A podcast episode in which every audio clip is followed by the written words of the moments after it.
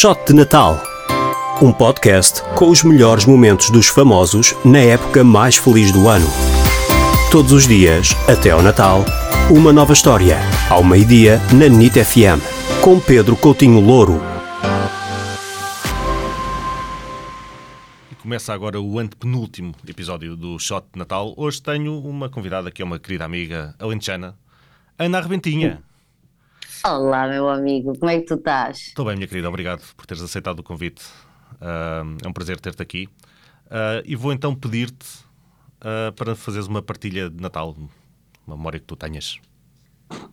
Ok, ok. Olha, o meu Natal, de memórias de Natal, o meu Natal foi sempre passado no Alentejo e das memórias que me vem à cabeça era a minha avó, antes do Natal quase acontecer ia comigo e com a minha prima, nós temos um, uma mata lá na Amarleja, íamos com o carrinho em mãos dela, íamos pescar o pinheiro, o pinheiro verdadeiro de Natal.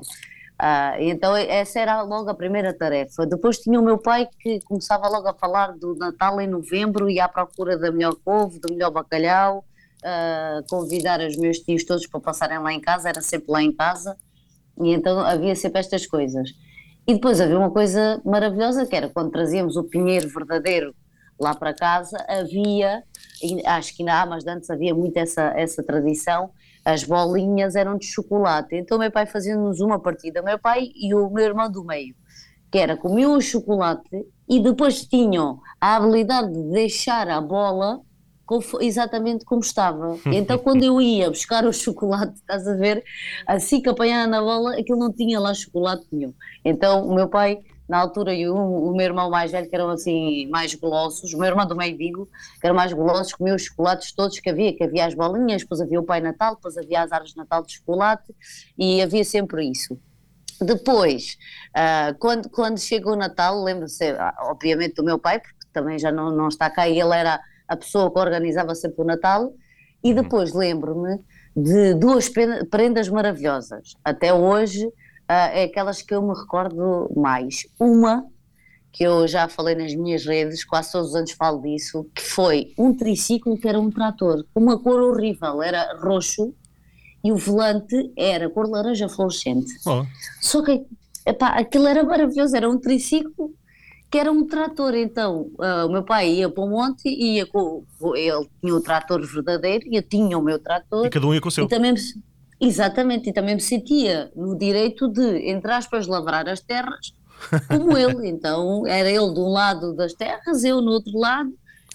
Um, aquele trator durou quase uma vida. Aliás, ah, já se, o, o, trator partiu-se porque eu já não tinha nem altura nem peso para andar nele. Aquilo foi já mesmo, imagina, tinha pai uns 7 anos quando tinha oito anos eu, eu ainda tentava andar naquele trator.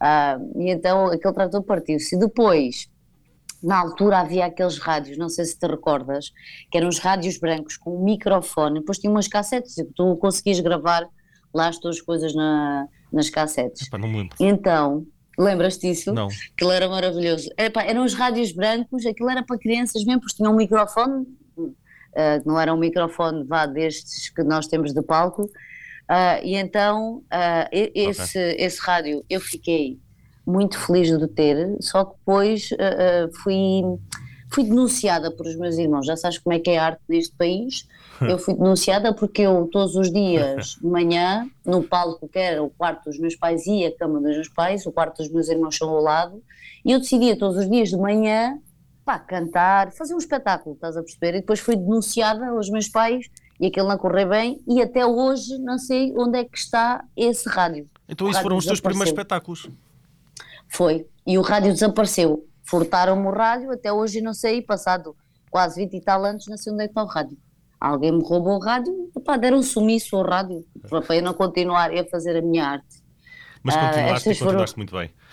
Exatamente. Olha, minha querida. Pronto, este, Diz-me. Diz-me, diz-me, acaba, acaba, por favor. Estava a dizer, estas são as minhas recordações de Natal e obviamente recordo uma mesa cheia de gargalhadas, de, de histórias, de anedotas, que o meu pai era um grande contador de anedotas.